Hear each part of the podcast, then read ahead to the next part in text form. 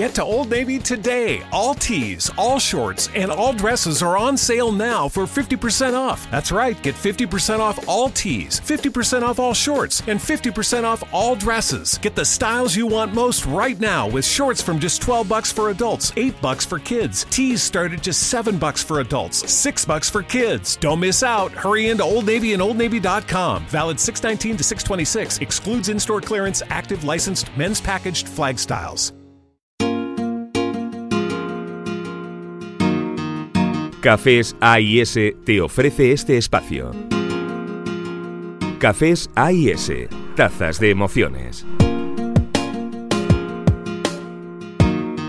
Café y nutrición. Hasta el momento existen o no existen estudios que se han realizado sobre la relación entre el café y la nutrición. Dicen que en la Edad Media ya se sabía de sus efectos para curar enfermedades o para abrir el apetito. Café y nutrición. Nosotros, en esta mañana de viernes, abrimos en este espacio de tazas de sensaciones y emociones, abrimos nuevo campo. Vitaminas, minerales, antioxidantes, nutrición, café, salud. Alejandro Salvo, gerente de café Cafés AIS. Muy buenos días. Buenos días, Maite. Bueno, Alejandro, abrimos eh, un espacio dentro de este espacio de Cafés AIS en el que vamos a hablar de café y nutrición, algo mm, que está relacionado y algo de lo que hasta ahora tampoco habíamos hablado mucho. Nunca prácticamente habíamos hablado de los efectos nutricionistas del café. Eh, vamos a empezar con este programa, espero que podamos hacer algunos más y podamos desarrollar, como venimos haciendo en otros programas, pues eh, el campo de la nutrición y el café eh, a unos niveles más profundos.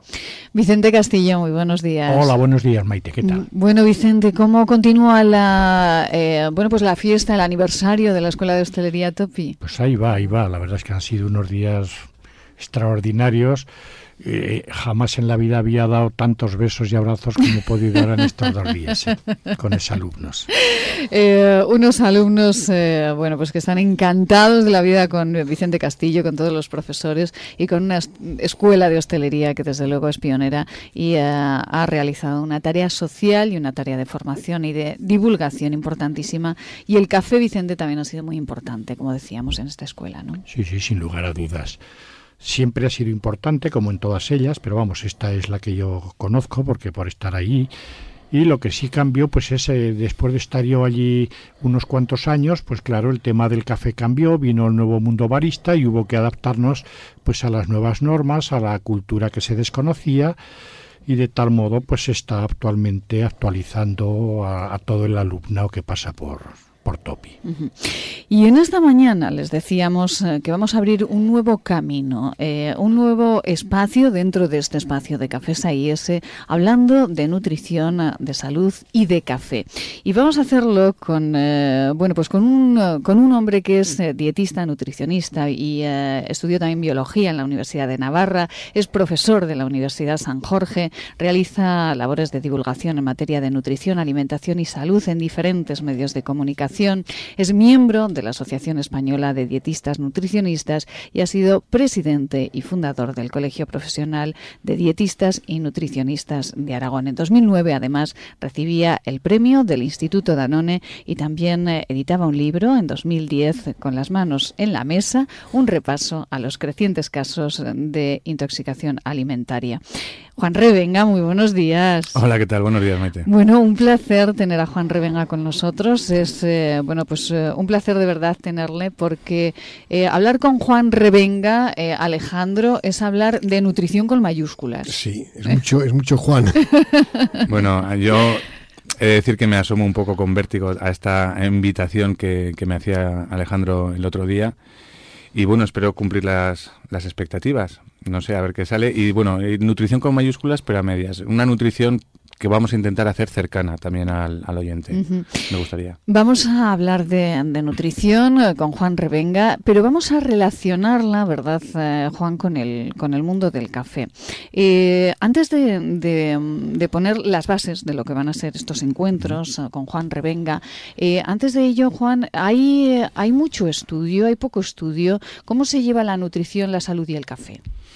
Pues se llevan bastante bien. como veremos más adelante, me imagino, eh, es muy probable que los oyentes se den cuenta de que el café al igual que con otros alimentos, se ha pasado de, tenerlo en los infiernos del, mundo sanitario, esos alimentos que estaban ahí un poco proscritos, que siempre había que controlar eh, y negativizar su consumo, y, y actualmente está pues mm, siguiendo un camino que le lleva pues a una especie de, gloria. Y en este sentido, muchos de esas comunicaciones con respecto a café, nutrición y salud se hace en base a estudios científicos que diversos mm, grupos de investigación pues llevan a cabo.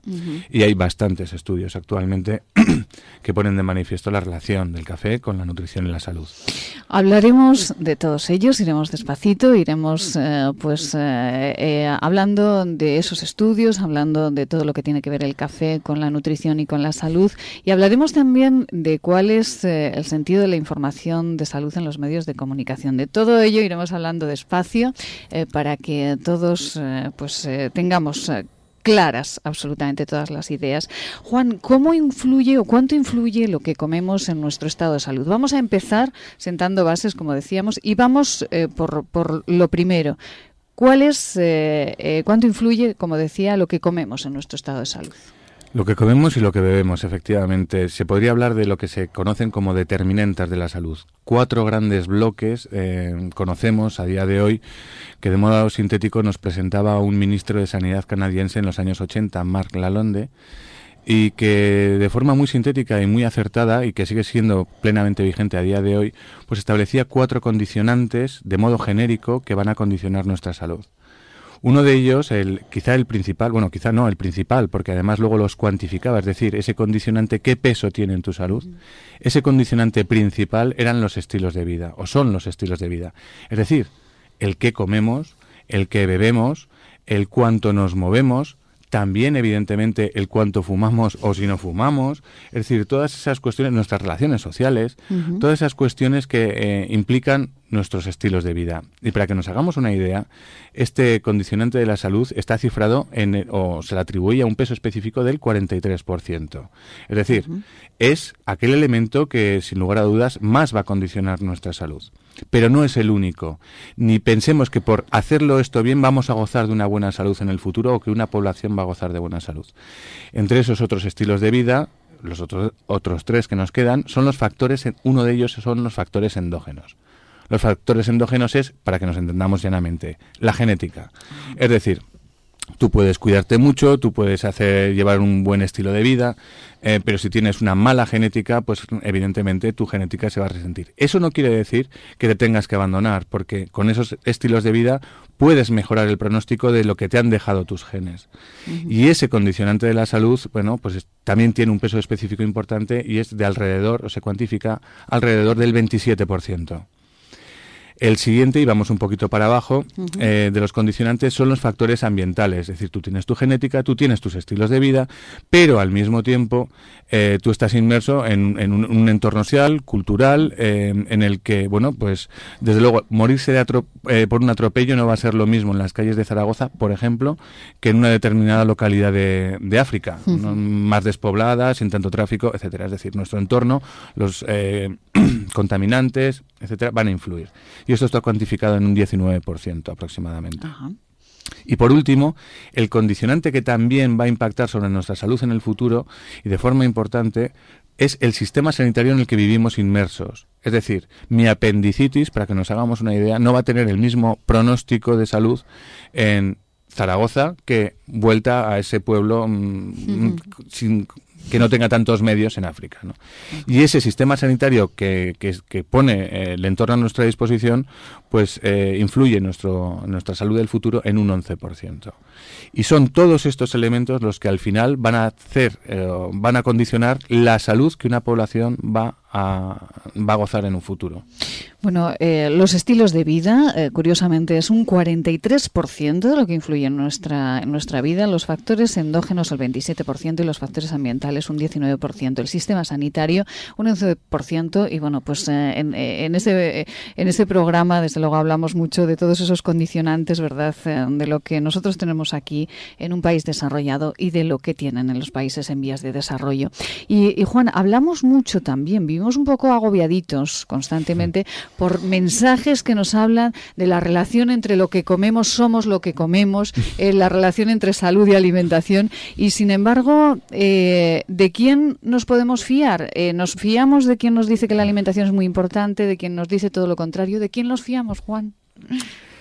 Es normal, vamos a ver, yo me solidarizo con la población general y, es cierto, eh, salen muchas veces mensajes contradictorios en distintos medios de comunicación al respecto de un mismo elemento, es decir, el chocolate es bueno, el chocolate es malo, las bebidas azucaradas son malas, las bebidas azucaradas no pasa nada, eh, etcétera. Es decir, mm, em, vivimos constantemente bombardeados por eh, información eh, muchas veces dirigida hacia la salud.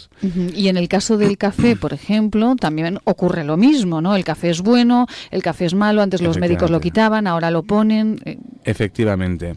Y precisamente eh, es lo que hablábamos antes, es uno de esos alimentos que ha pasado desde los infiernos hasta a, los altares, ¿no? Prácticamente el café, de 30 años a esta parte. Eh, yo creo que para ejemplificar qué es lo que está pasando con respecto a mm, esta información en materia de salud, eh, conviene eh, hacer una reflexión sobre lo que Asimov, el, escritor de ciencia ficción que falleció en los años 90, muy, muy prolífico, con sus relatos de, ciencia ficción, em, llamaba la maleta, bueno, llamaba la maleta del conocimiento científico, yo la llamo la maleta de Asimov. y él em, equiparaba el conocimiento científico a, una maleta, ¿no? A una maleta en la que se va metiendo todo aquello que nosotros conocemos con respecto a distintas áreas del conocimiento humano. En este caso, hablando de ciencia, hablando de salud, bueno, pues en esa maleta también tenían cabida, tienen cabida eh, elementos relativos a la salud. Lo que ocurre es que esa maleta está en continuo eh, cambio.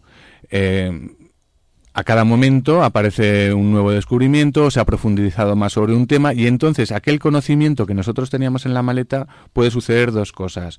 O bien que sea absolutamente inútil porque hemos comprobado otra cosa, otra realidad diferente en base a em, investigaciones verdaderamente bien hechas, o bien que simplemente lo maticen, quiero decir, podemos seguir con ese conocimiento, pero matizándolo en un sentido o en otro.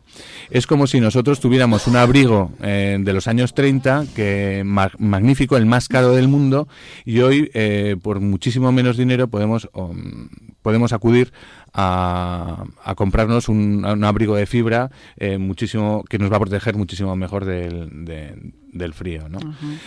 Es decir, en ese momento sacaríamos nuestro abrigo viejo y pondríamos un, abrigo nuevo. Por eso muchas veces hay mucha gente que te dice, pero si antes el aceite de oliva era tan malo y ahora es tan bueno, antes el pescado azul era tan bueno, tan malo y ahora es tan bueno. Y con el café sucede exactamente igual.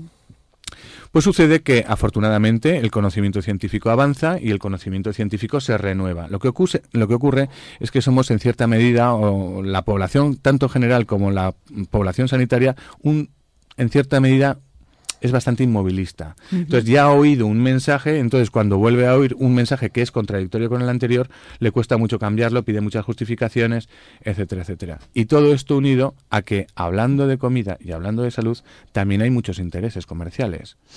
Con lo cual se organiza una coctelera de Terrible. tal manera, claro. Entonces, ¿de quién nos tenemos que fiar o cómo nos podríamos fiar? Pues yo diría de aquel mensaje, de aquel mensaje que eh, no tiene mayor interés, de aquella persona o de aquel medio que no tiene mayor interés en lanzar un mensaje o su contrario. me explico. A mí que, y los hay, estudio, un estudio científico que salga, por ejemplo, de Coca-Cola, que me diga que los refrescos son buenos, yo pues, ¿qué quieres que te diga? Bueno, vale, a lo mejor el, estudio, el estudio está francamente bien hecho, cumple con todos los requisitos, pero eh, va a pecar o es posible sospechar que peque de tendencioso. Entonces, pues bueno. Los eh, intereses. Los intereses eh, creados, bueno, como aquella maravillosa obra ¿no? del clásico español, los intereses creados. Y de verdad hay malos estudios científicos con respecto a, alimentos, a bebidas como el café, por ejemplo. Claro, pero de todo. pero de todo. Hay, hay malos y buenos estudios científicos, hay buenos y malos coches, hay buenos y malos cafés y de todos los de todo el quehacer humano pues tenemos pues buenas calidades y malas calidades. Lo que ocurre es que quizá tengamos la expresión estudio científico por parte de la población general puesto demasiado en, en alza, ¿no? Entonces, cualquier estudio científico, eh, no, esto lo ha dicho un estudio científico. Bueno, espera, es que hay estudios científicos muy malos, ¿eh? Mira, imagínate. Imagínate que viene un extraterrestre y le han dicho que en, que en la Tierra hay ballenas. Y este señor, que no ha visto eh, ninguna ballena en la vida, eh, va a hacer un estudio científico para ver si hay ballenas. Dice, ¿dónde están las ballenas? Dice, en el agua de mar. Dice, muy bien. El señor extraterrestre coge un cubo de playa, coge agua de mar en la playa y se pega dos años observando a ver si ve una ballena en el agua de mar. Y efectivamente, eso es un estudio científico. Tiene una metodología que, bueno, igual no conoce todas las características que pueden tener las ballenas, pero él va a terminar concluyendo que no, científicamente, que no hay ballenas en el agua de mar.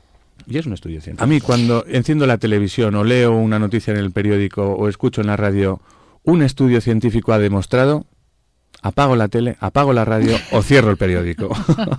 porque hay un interés detrás de él, entonces, Juan, es no, posible. no, porque los, mira, los estudios científicos no demuestran.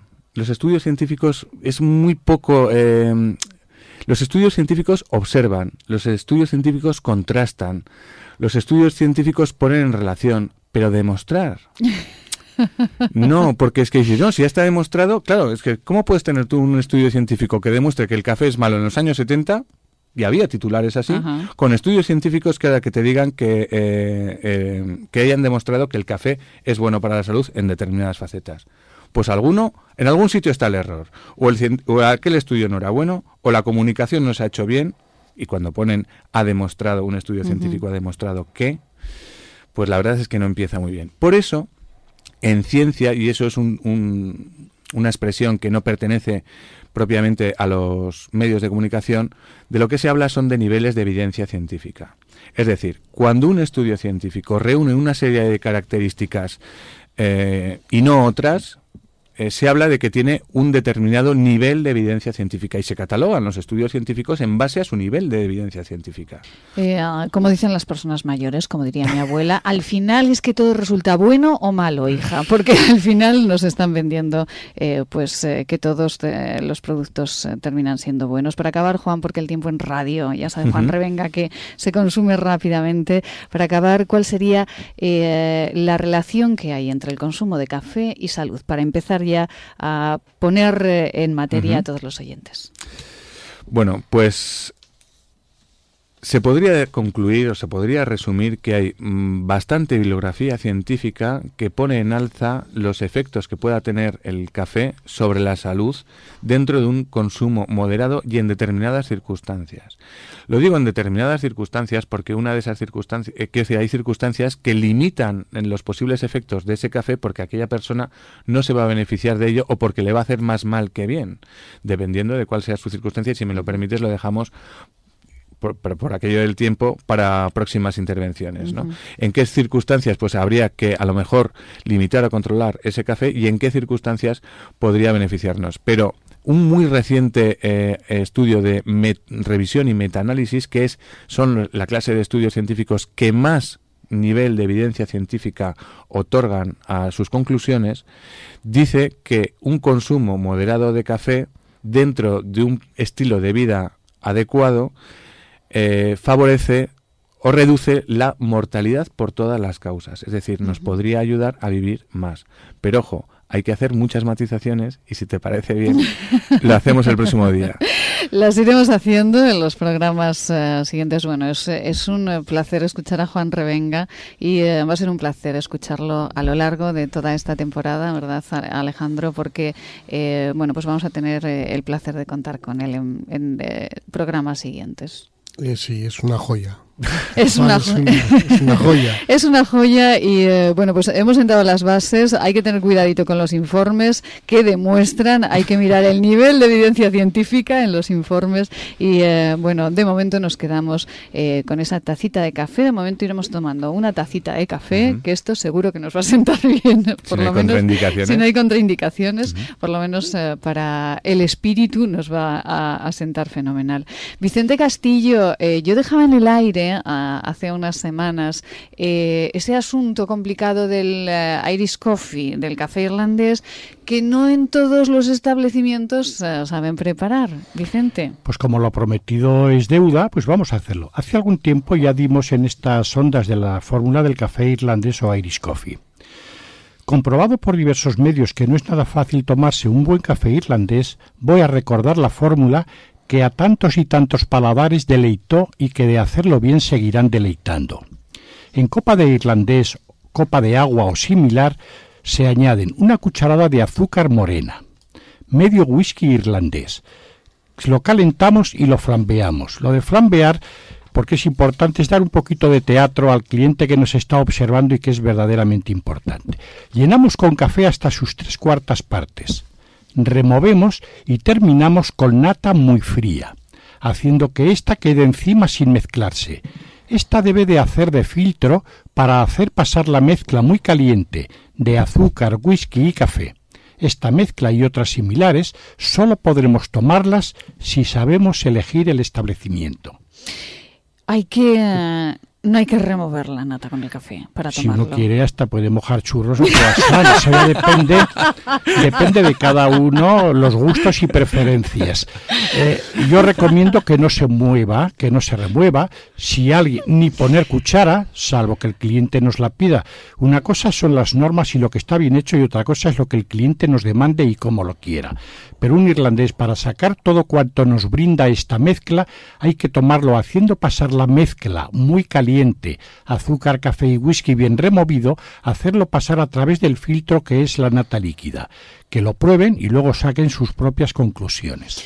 Eh, le recomiendo a los oyentes eh, que lo tomen como Vicente Castillo acaba de decir, porque desde luego seguro, seguro, seguro que nos sabe mejor absolutamente a todos. Fuera cucharillas y fuera churros, porque se toma simplemente tal cual nos lo sirva el profesional de la hostelería. Y Vicente, como siempre, la recomendación, si beben... Sí, eso sí, si beban, que si beben que lo hagan con moderación, porque de ello dependerá que disfruten de lo que están bebiendo. Y si beben no conduzcan, y si lo hacen, háganlo con responsabilidad. De lo contrario pondrán en riesgo sus vidas y la de los demás.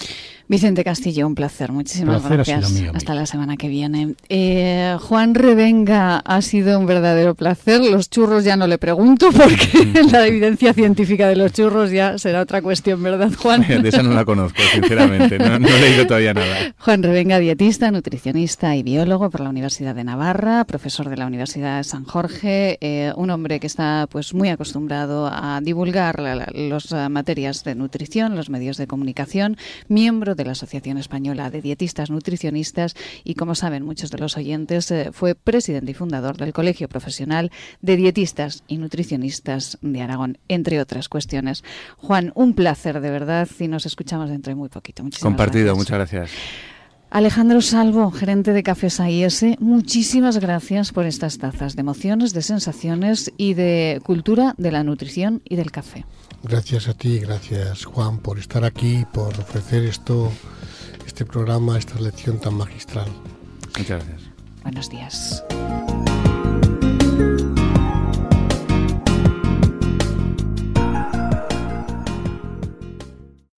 Paycor knows HR teams are under pressure to recruit and retain top talent. You need more than HR tech. You need expertise at the core. Meet Paycor. Our technology saves you time. Our expertise helps you make a difference. Paycor.com slash meet Paycor. The end. Mommy, let's read another. Every child needs to read, but 60% of U.S. children in poverty don't have a children's book in their home. This summer, you and your kids can help change that with Save the Children's 100 Days of Reading Challenge. See how at savethechildren.org/read.